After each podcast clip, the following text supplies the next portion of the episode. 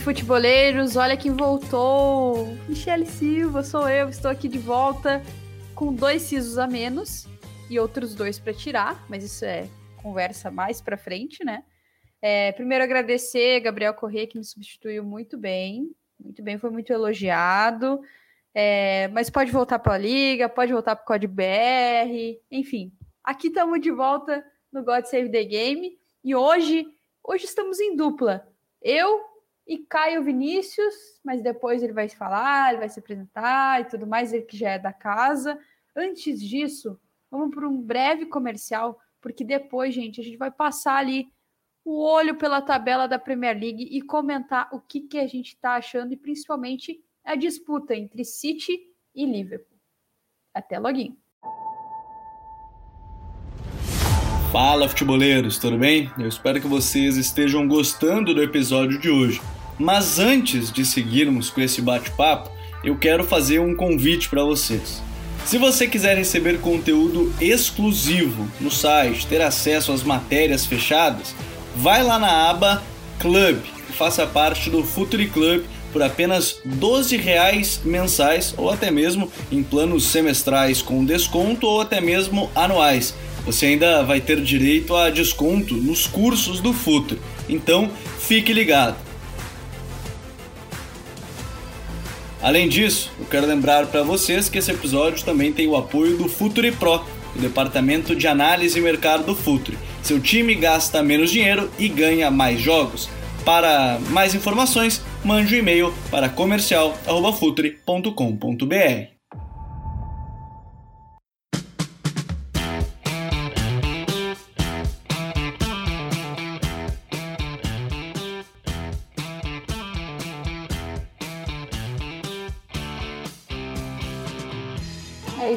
recado dado. É hora da gente começar o papo dessa semana, que tá mais do que especial. Antes de mais nada, e aí, Caio, como é que estão? Como é que estamos? Tudo certo? Tamo tudo certo. Tamo no, no ritmo da Premier League, que é, é, inesperado, sem nenhum tipo de previsibilidade e tudo embolado. E é isso aí, a vida é assim. e tamo no G4, né, Caio? Nem me fala. Não, não vamos nem tá bate na badeira. tá emocionado com o teu Arsenal? Diga lá tuas impressões. Vixe, então vamos começar por aí? Vamos começar é... por aí, claro.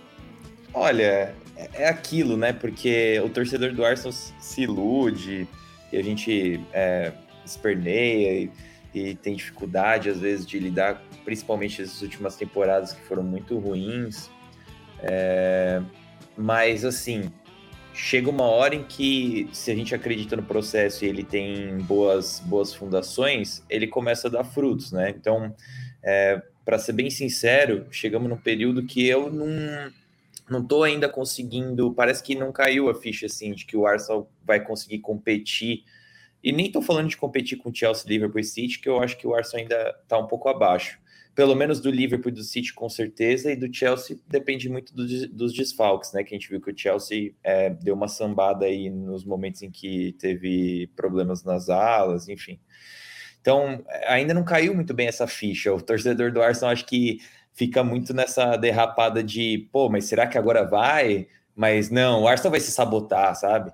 E recentemente eu até fiz episódio lá do Arsenal em Foco que era chamou exorcizando os nossos demônios, né? Porque é, ganhou um jogo com um a menos é, na casa do adversário, contra o Wolves, que é um adversário que o Arsenal só tem perdido nas temporadas recentes. Depois ganhou do Brentford, que é, carimbou a estreia da temporada do Arsenal. Foi o primeiro jogo da temporada, dia 13 de agosto, se não me engano, foi uma sexta-feira 13, o Brentford foi lá e meteu 2, 2 a 0 no Arsenal, e logo em sequência venceu do Wolves de novo, aí saindo atrás no placar, sabe, é, é, é umas coisas que nunca o torcedor do Arsenal aceitaria que isso está acontecendo, mas, enfim, é, o, o, a questão é, o Arsenal vai conseguir cooperar o suficiente para ficar na frente do United, do Tottenham, do West, enfim. É, eu acho que o desafio é manter, né? Manter ainda mais uma reta final de campeonato que a gente sabe que é sofrido. É, mas dá para ver que esse Arsenal, ele, é, cara, realmente assim, começou a colher os frutos, né? do trabalho do Arteta e tudo mais, e também os frutos de uma janela que o Arsenal se reforçou melhor, né, Caio? É uma janela aí das boas, se for parar para pensar, né?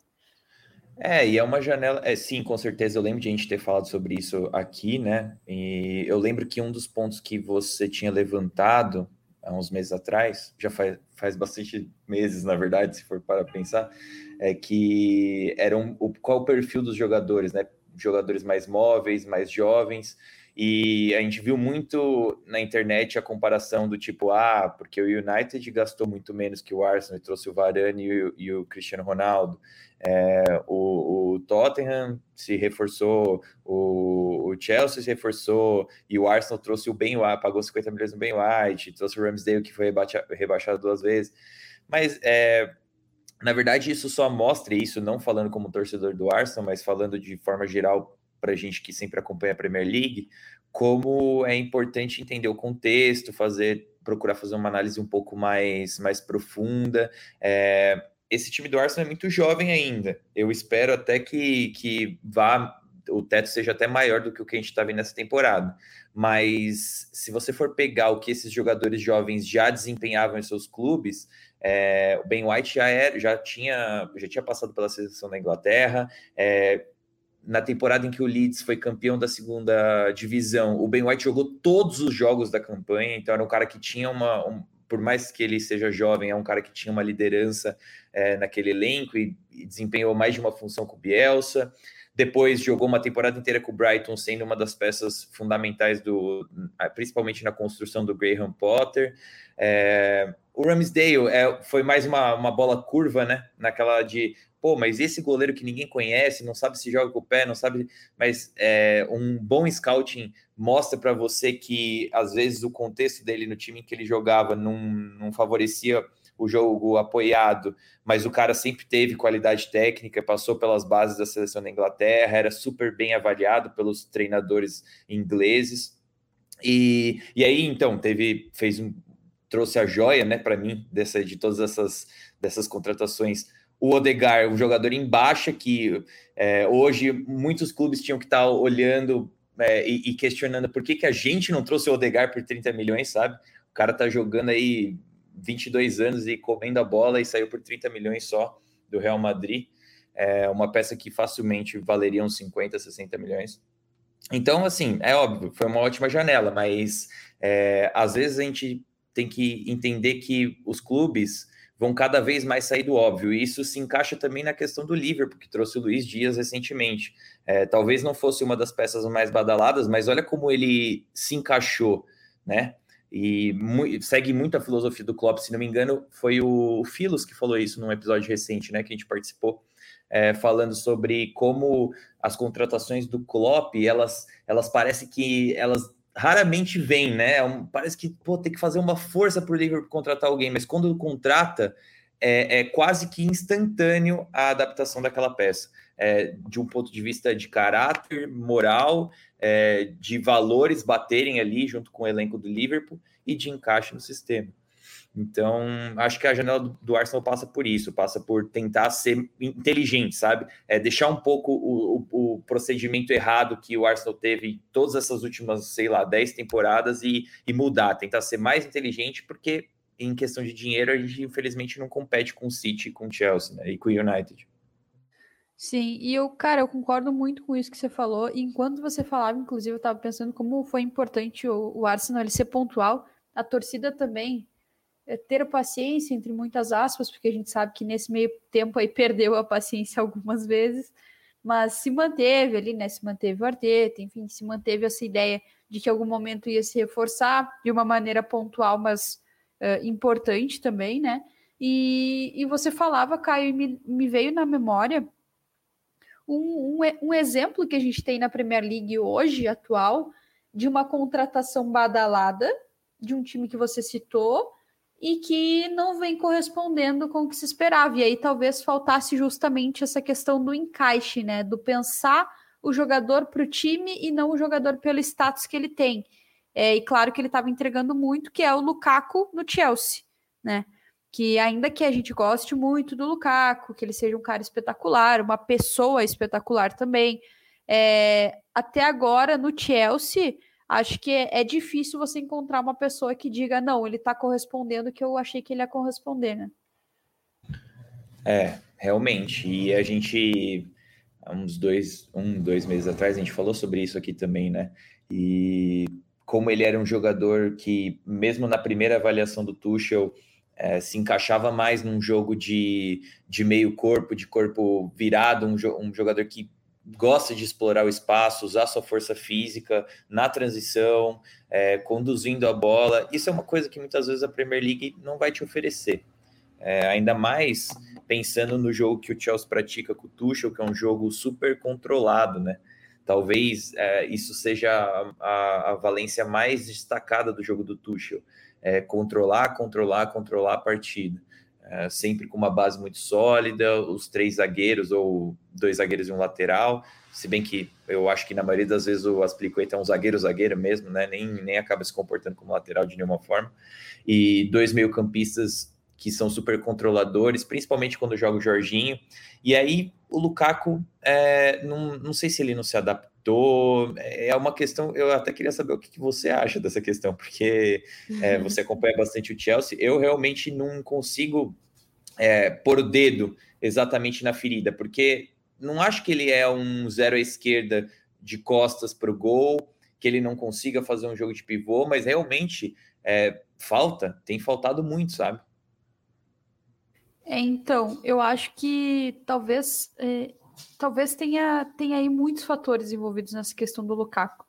Eu acho que tinha uma questão da liga em que ele jogava, e aí não estou desmerecendo a liga italiana nem nada disso, mas por um estilo diferente, né? E a gente sabe que a Premier League, como tu falou, Caio, ela nem sempre você vai encontrar esse cenário em que você consegue ter o seu jogo potencializado, né?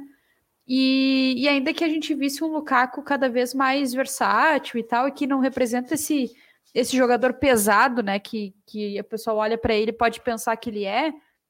Ainda que a gente visse esse cara um pouco mais versátil, é, acho que na Premier League meio que agora mostrou mesmo assim que de repente ele não é tão versátil quanto a gente achava. Uh, ou de repente ele consiga ser versátil num nível é, inferior, não sei, mas eu acho que um fator que aí é determinante é, é a questão do estilo do Tuchel, a questão do estilo do Tuchel, é, principalmente de querer que todos os jogadores eles participem muito sem a bola, eu acho que ele não consegue implementar uma pressão muito boa, e aí o ataque ele pede dinamismo, a pressão alta ela pede dinamismo, um dinamismo que é importante para o Tuchel, é importante para o Chelsea, e, e é também um, um cara que também é um dos fatores principais que ele parece não querer estar no Chelsea, né? Ele, ele parece querer não estar no Chelsea ou sentir muita falta da Inter, não sei. E aí eu senti isso depois do depois daquela entrevista dele para Sky Sports, eu senti esse ambiente um pouco mais pesado. Claro que isso pode vir das arquibancadas também com relação a ele. Ele mesmo sentiu uma certa vergonha, enfim, ele saber que fez besteira da forma como ele falou, até pediu desculpas mas depois que falou, tá falado, né? E eu até brinquei aqui no, no Rio Grande do Sul, tem toda uma questão do áudio do Paixão pro Inter. E aí eu brinquei que era o áudio do Paixão, só que versão Chelsea, né? Versão Lukaku. Então, assim, eu acho que é uma, é uma questão assim bem, bem complicada. Assim, eu acho que é mais de um fator que leva o Lukaku a esse lugar de não estar dando certo. Ele pode dar a volta por cima, mas acho bem difícil porque é um jogador que precisa muito de confiança, né, Caio? Não sei se tu vê ele dando a volta por cima no Chelsea. É, eu acho que isso que você falou agora sobre a confiança é uma, um assunto muito interessante. Eu, é, cada vez mais que eu vou me aprofundando em analisar e, e, querer melhorar as minhas análises, eu acabo esbarrando muito nisso. E é uma coisa que é difícil para a gente que está fora do contexto do dia a dia do clube, a gente julgar. Mas me parece que a, a, diferença entre você ser um jogador que é uma liderança, é, independente de ser uma liderança é, moral ou técnica dentro do, do time, a diferença entre você ser uma liderança extrovertida e uma liderança introvertida é muito grande.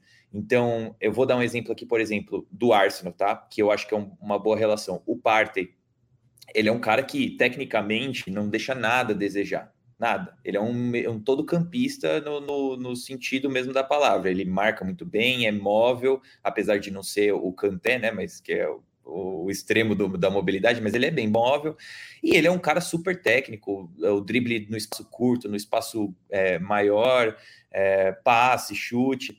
Só que ele é um cara que, quando tem a sua confiança minada, é, acaba muitas vezes cedendo é, para a pressão da partida, para a pressão do campeonato, é, não consegue extrair o seu melhor.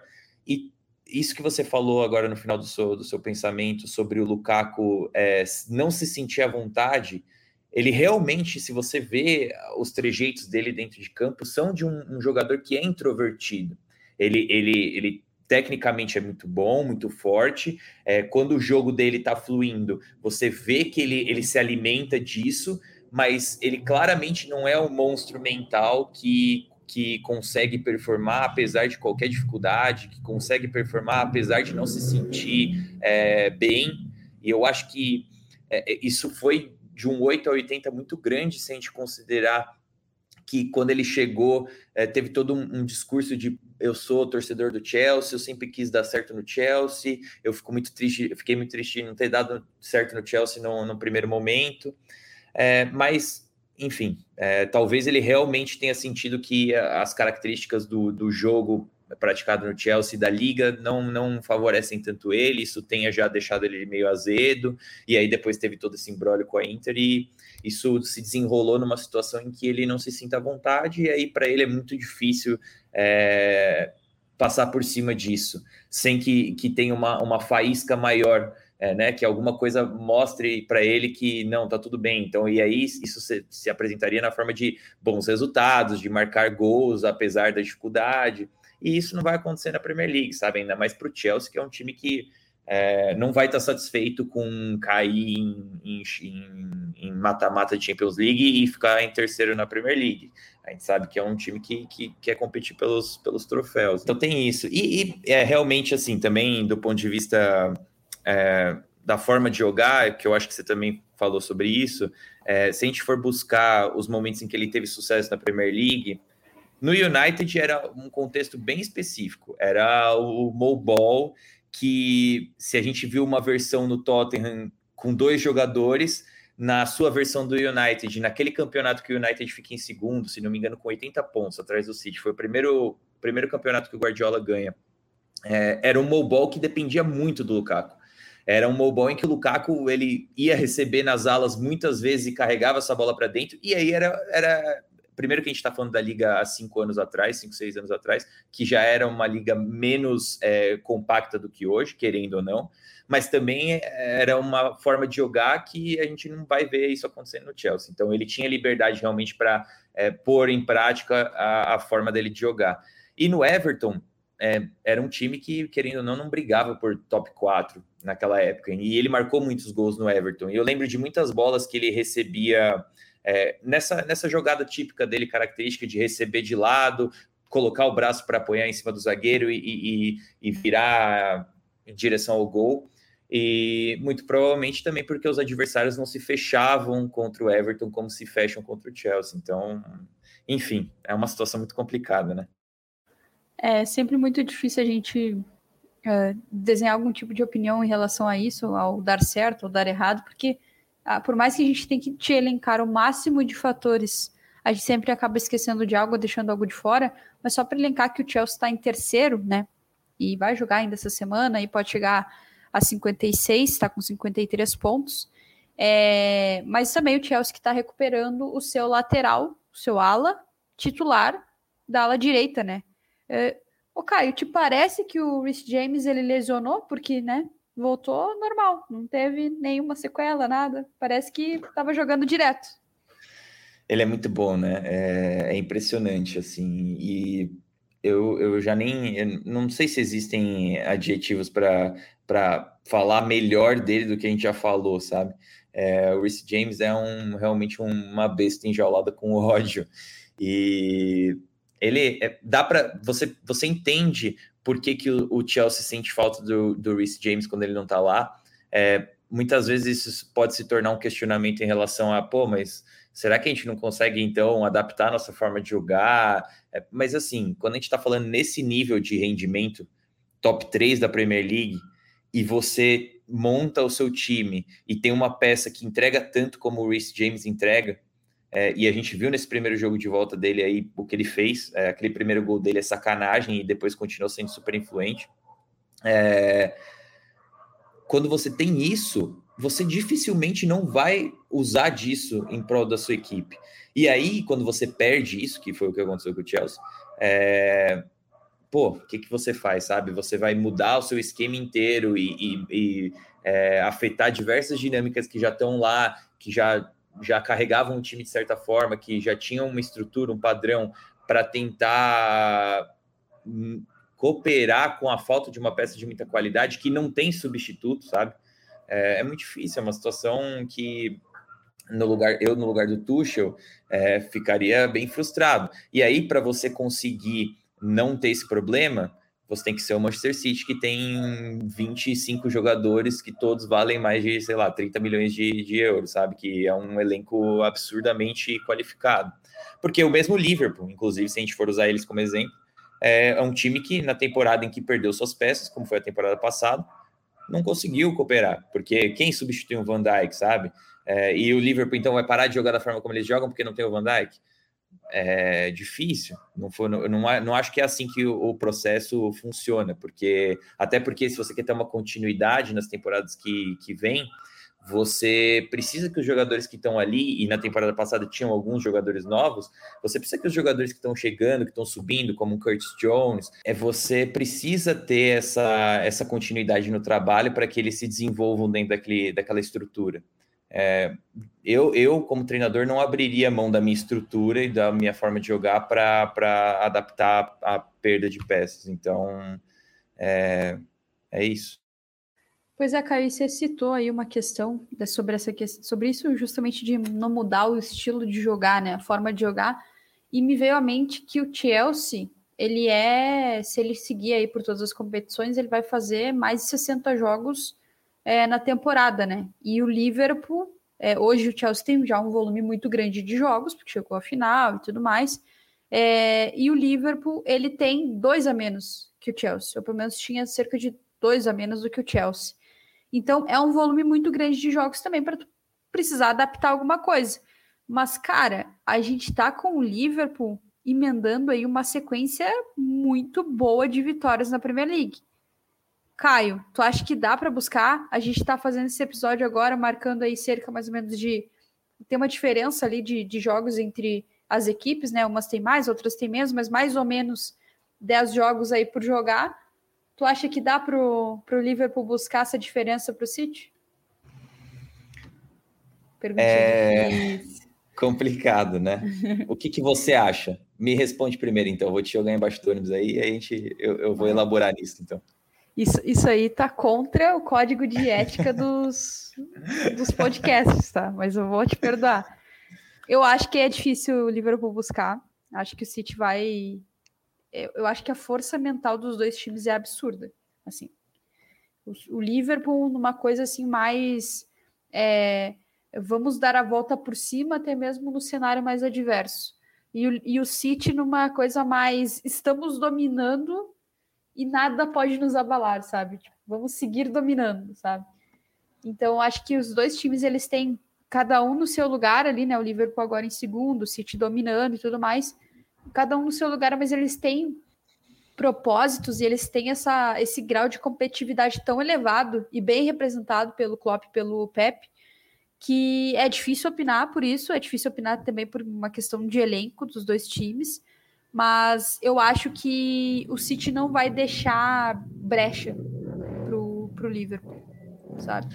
Eu acho que o Liverpool até vai, vai, vai conseguir pontos importantes, vai chegar junto, mas eu acho que o City não vai deixar deixar tantos pontos pelo caminho. É, é, alguns episódios atrás eu falei que achava muito difícil, porque a equipe do, do City, a gente nunca viu eles perderem uma vantagem tão grande quanto a que eles tinham no final da temporada, que normalmente é onde eles dominam. Então é, é complicado, porque o Liverpool pode, assim, a gente está falando que o Liverpool tem um jogo a menos e seis pontos a menos, só que tem um confronto direto aí, em Anfield, se não me engano. Na verdade, eu não tenho certeza se é em Anfield ou não, mas assim, é, tem, um, tem um jogo direto, um confronto direto, então pode chegar a 60, é, pode empatar em, em, pontos. Só aí. E aí tem é, a questão é no Etihad, da. Tá? É no Etihad, é no Etihad. Ah, então, uhum. então menos mal para o City, né? Mas é. ainda assim, ainda assim eu não, eu não, daqui não um mês, daqui um mês, inclusive. Um mês e dois esse, dias. E vai ser um jogo para a gente ficar, porque um mês, daqui um mês, quantos jogos Dia tem? Dia 10 de abril. Vai ser meio é, dia e meia. É, nesse meio do caminho ainda tem Arsenal e Liverpool, né? Então, provavelmente o Liverpool vai perder esses pontos contra o Arsenal. É... é, é no Emirates, pô, é no Emirates. Não, mas no assim, é Emirates, é... é... Depois tem um Liverpool United que como adiado. É, tem aqui, o próximo jogo já é sábado agora, Brighton e Liverpool. Só para a gente repassar a tabela dos dois. Arsenal e Liverpool na, depois depois de Brighton e Liverpool. Esse Liverpool United que está aqui consta como adiado. É, aí tem jogo, jogo da, Copa, da Copa da Inglaterra contra o Nottingham Forest. Aí tem Liverpool e Watford, City e Liverpool, Aston Villa e Liverpool, Liverpool e Everton, Newcastle e Liverpool, Liverpool e Tottenham, Southampton e Liverpool, Liverpool e Wolves. E agora a tabela do City, tá, Caio? Para tu mentalizar ali, vou te dar essa colher de chá. Tem da Champions League, né? Que é na, nessa quarta-feira. A gente está gravando na terça-feira, por isso a gente não está falando disso. É, Crystal Palace City. Depois City Brighton, que é também um jogo adiado. É, Southampton e City pela Copa da Inglaterra. Depois o City pega o Burley. Aí depois confronto direto, né? Que a gente já falou contra o Liverpool no dia 10 de abril. Aí o Wolverhampton no Moliné. Aí o Liverpool, o City pega o Watford no Etihad, depois pega o Leeds em Leeds, aí em casa de novo Newcastle e West Ham. Olha, o West Ham, o West Ham jogando em casa contra o City. E na última rodada, City e Aston Villa. Aston Villa do Gerrard. É, eu acho que de forma geral o Liverpool tem a pior tabela dos dois. E, e, a, e, essa questão, por exemplo, antes do confronto entre os dois, ali dia 10 de abril, se não me engano, nessa semana, se o, o City passar, né, vai ter confronto de Champions League para os dois. Eu não tenho certeza, mas eu diria que sim.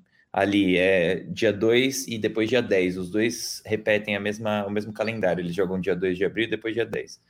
É, a campanha da Champions League tende a afetar mais o Liverpool, querendo ou não é o elenco mais enxuto e é o elenco que perde mais se tiver um, um, um problema de lesão, é, principalmente nas as peças de frente eu nem vou considerar porque eles raramente se lesionam, mas principalmente ali no meio campo, que essa temporada está um pouco mais mais menos menos povoado porque saiu o Hinaldo, enfim. Então, é, eu diria que isso pode afetar mas a sequência do Liverpool não me faz crer que eles vão abaixar a rotação. É que é, é confronto pesado. Qualquer coisa que a gente falar aqui vai, pode ser plausível. É... Mas você deu uma resposta, então eu vou dar uma resposta também, para não ficar em cima do muro. Eu acho que. Eu acho que o City vai ganhar o campeonato, mas eu acho que vai ser na mesma, na mesma diferença de pontos que, que teve na duas temporadas atrás ou três temporadas atrás, que foi quando o Liverpool. Um não, ponto. foi duas, né? Um não, foi três. Que... É, exato, que aquela, aquela que o que decidiu foi o confronto direto, o gol do Sané no contra-ataque. Se não me engano, foi 98, 97, ou acho que foi próximo disso, né? Mas acho que vai ser nesse, nesse, nesse estilo, assim. E vai ser ótimo para. Se você é torcedor do Liverpool, desculpa. Tomara que para você. do City também, porque tá sofrendo até o final. É, mas para o neutro vai ser ótimo. É, para os outros clubes, torcedores dos outros clubes, vai ser uma maravilha. E, mas olha, vou te falar, viu, Caio? É que, é que tem esse tropeço do City contra o Tottenham. E aí isso tá fazendo a galera ficar meio, Ih, não sei não, sabe? Mas o City, toda vez que joga, tu fica, ah, esse time aí para perder é brabo. Mas ao mesmo é tempo se... você tem um Liverpool que tá muito bem também e que agora, querendo ou não, né, ganhou um reforço ali, como você falou, né? Encaixou perfeitamente, né, Caio? É, é. Eu acho que esse tropeço contra o Tottenham é ele é bem condicionado, né? Que outra equipe do campeonato que o City vai enfrentar, a não ser o Liverpool, porque é o confronto direto, tem o Harry Kane. e o som. Então, é, o Tottenham pode estar na draga que for, como foi na temporada passada. É, eu acho que nessa temporada eles até agora teve uma sequência bem ruim nesse, nesse período de últimas três semanas, vamos colocar, mas eu acredito que eles vão se estabilizar um pouco mais para esse fim de temporada. É, é, natural que haja essa oscilação. É, o Conte chegou, já estava com o barco andando e teve alguns reforços, por exemplo, Bentancur, que a gente comentou aqui no God Save the Game, é, se encaixou que nem uma luva e tem jogado muito bem. Kulusevski tem sido é, importante também, então acho que a tendência é, é estabilizar. É um, é um bom nome aí para a gente citar como um exemplo de encaixe rápido, né? Sim, Meu Deus, muito. Foi avassalador. Sim, sim, sim, sim. E, ótimo jogador. E então é isso, sabe? É, a equipe do Tottenham é, pode estar na draga que for, como era na temporada passada, que foi uma temporada não tão boa para o Tottenham, hum, Mourinho, enfim, tudo aquilo lá. E mesmo assim, Harry Kane deixou suas caixas lá, sei lá, 20 caixas na, na temporada e foi super influente. E, e o som também. E muito, muito se falou sobre eles, a gente comentou um monte de vezes aqui no final do The Show. E, então, assim, é, esse confronto, essa derrota do City, ela dói, mas ao mesmo tempo eu não acho que ela é um, um, ponto de atenção no sentido de esse City vai oscilar. Eu acho que é um ponto de, de reflexão. Por que, que essa derrota aconteceu? E, enfim. Pois é, e, e, o City ele tem, tem uns caras que estão muito bem, né? E aí, Caio, realmente, só para a gente fechar essa questão do City ali, é, eu, eu não posso deixar de citar um jogador que, para mim, ele tá jogando demais, assim, tá jogando demais. Na verdade, são dois. Um cara que era para ele ter ido embora e não tem como não citar ele, que é o Bernardo Silva, né? Que ele tava, tá muito bem e era para ele ter ido embora. Mas o que eu quero citar mesmo é o Cancelo. Cara, os números dele pelo City é um negócio absurdo essa temporada. Ele lidera muita coisa. Ele lidera passe, ele lidera chute, ele lidera, ele lidera interceptação, ele lidera desarme. Cara, ele é. Ele tá sendo absurdo. Não que a gente esteja surpreso, porque a gente vem acompanhando a evolução dele. Mas olha, vou te falar, tá? A gente é um senhor lateral, hein? E isso casa muito com o que a gente falou sobre o Chelsea, viu? Porque do Rhys James, por exemplo, porque é, é, você lembra que a gente conversava tanto na temporada passada? Pô, eu não aguento mais Mendy, que na verdade é, a gente sabe que, na verdade, ele tem que ser condenado, né? Mas só fazendo adendo aqui.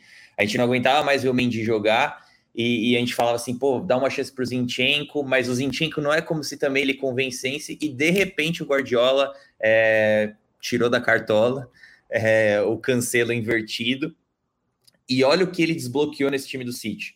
É, desde a temporada passada, mas nessa temporada também. Olha, olha o que ele fez, o que ele tem é, potencializado a equipe do City.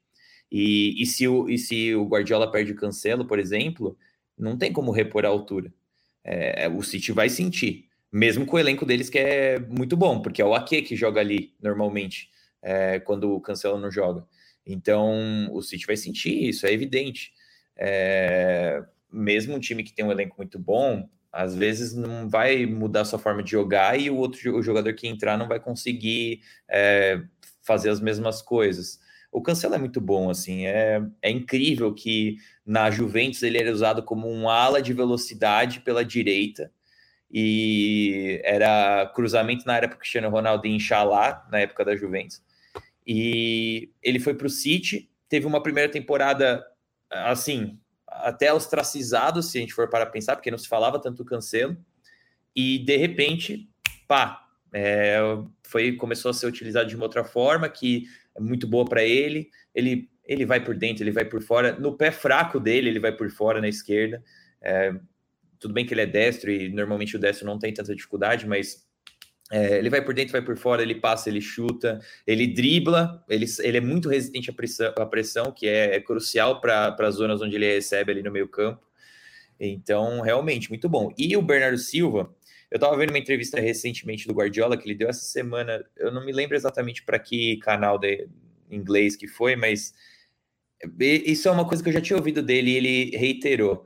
Para o treinador, a coisa mais difícil, segundo ele, é você lidar com os ânimos dos jogadores que não jogam. É, se vo... a, a, explicação dele toda gira em torno de se você consegue é, lidar bem com isso, gerir o seu grupo de uma forma que os jogadores não estejam felizes porque eles não estão jogando, mas que eles transformem isso em, em, treinamento e não em frustração e clima ruim, é aí que é o, o, o ponto mágico para o treinador. E o Bernardo Silva, e o Guardiola deu algumas eh, entrevistas na temporada passada, no final, falando assim, cara, se ele quiser ir, eu não posso fazer nada, porque realmente eu não tenho como fazer mais, sabe? É, é, tem outros jogadores que estão jogando muito bem, enfim, essa questão de não estar tá conseguindo dar tanto tempo de jogo para ele. Mas essa temporada, ele ele tá ele ele se impôs em cima dos outros jogadores. Então, houve aí talvez na não saída dele para o Barcelona, que foi o grande rumor, porque o Barcelona não tinha dinheiro nessa não saída dele para o Barcelona, houve aí uma, um, um, repensar da situação e falar assim, não, beleza, então é, ele também parece ser um cara super de boa, né? O Bernardo Silva, a gente adora ele. O, os vídeos de, de ping-pong de mesa lá, de fute-pong, é, são sensacionais dele.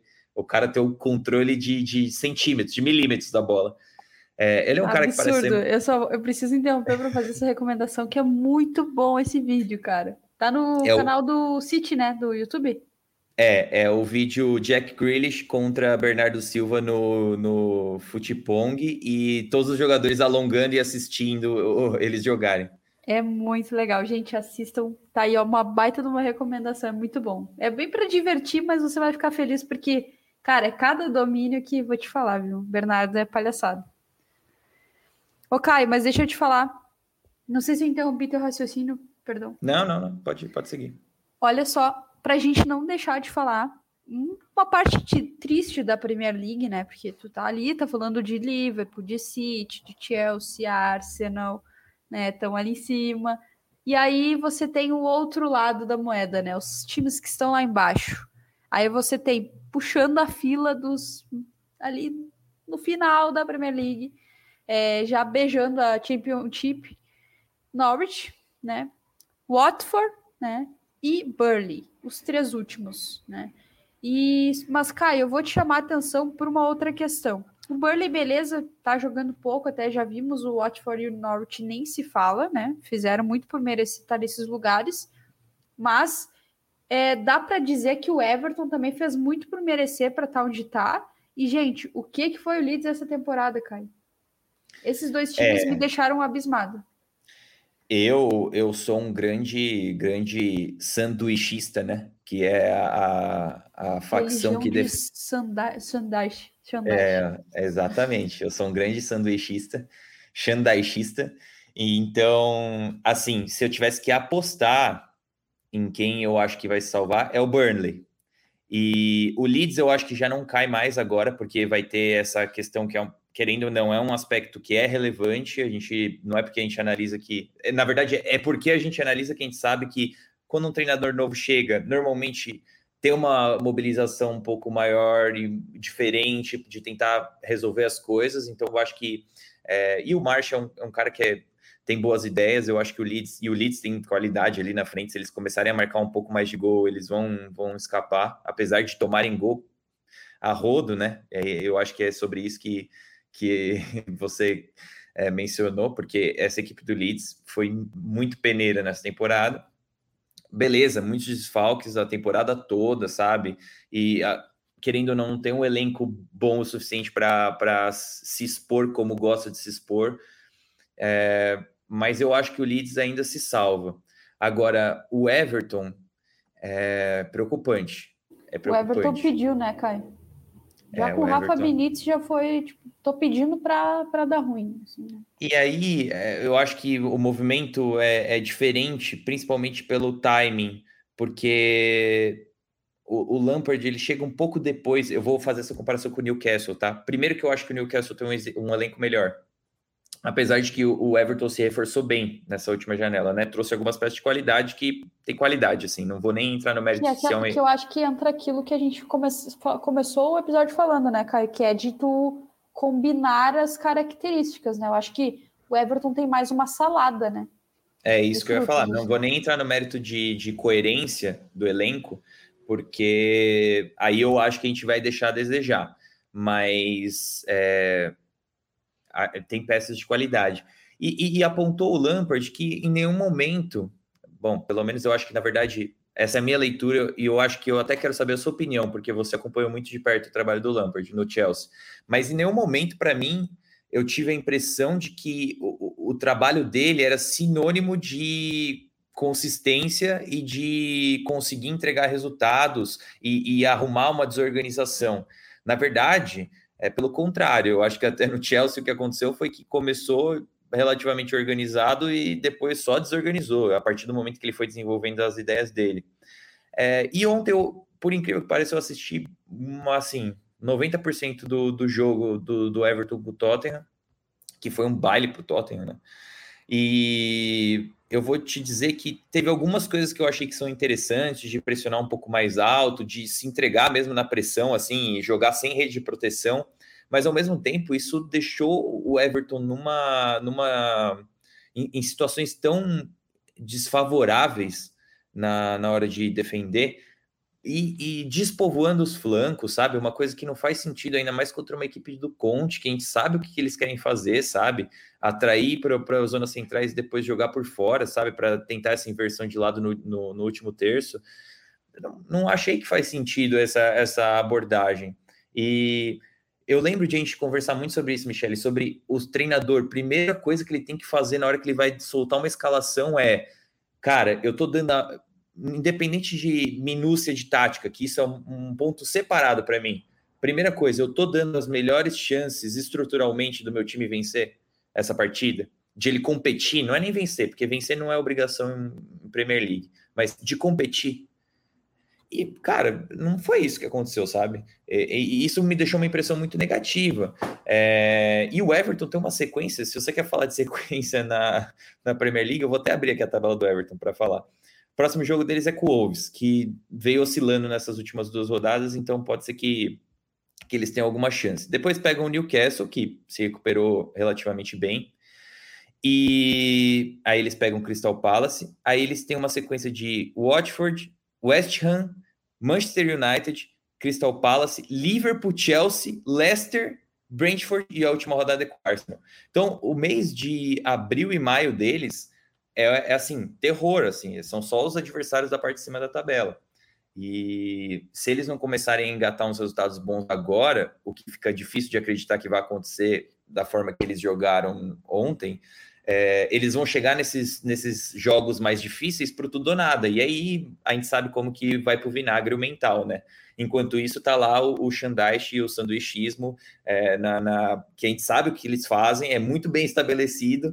Eles tiveram, assim, essa temporada foi uma temporada bem ruim para eles, mas também não é que eles deixaram de competir em nenhum jogo, é só que a qualidade deles é muito abaixo dos outros times da Premier League.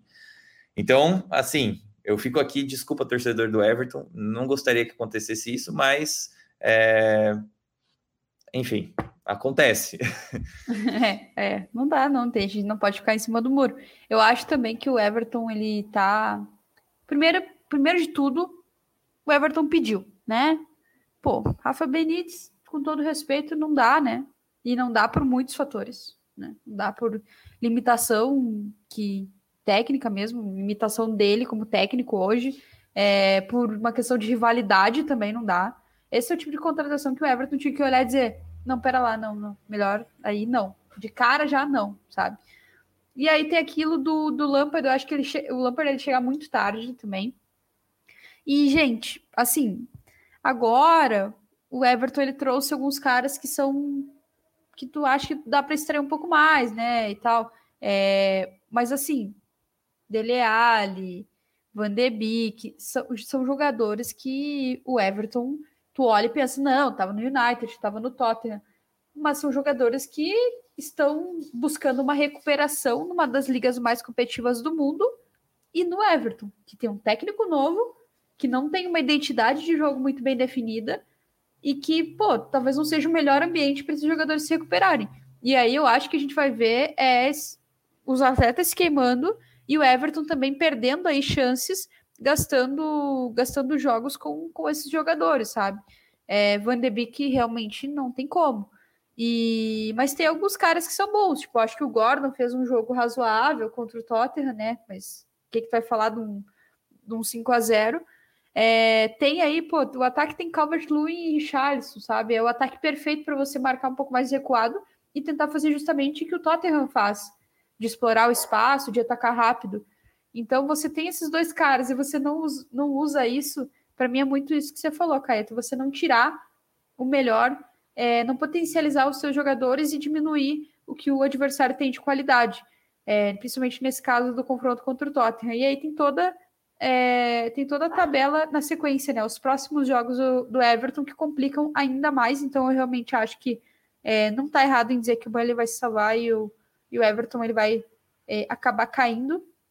Mas é aquela coisa, a gente tem que esperar para ver. E eu queria muito registrar o meu desapontamento com, com o Leeds, porque eu fiquei muito chateada, ainda mais agora que a gente não vai ter mais Bielsa na Premier League, por mais que estivesse tivesse ruim a coisa para aqueles lados. Mas tá é isso aí. De Bielsa na América do Sul, hein? É, olha aí. De repente o Inter demite o Medina. Já pensou? Uhum.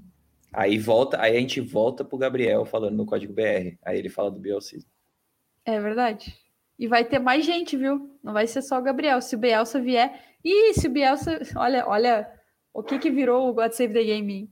Estamos falando do Bielsa no Inter. O que que virou?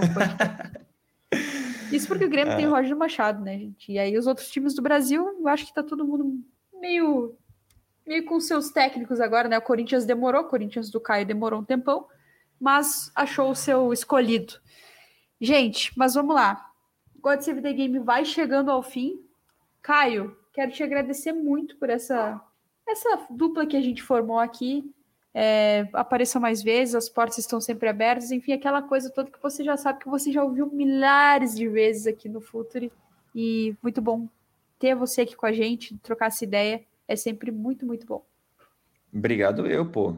Que isso. A gente estamos aí para isso mesmo e só aprendizados.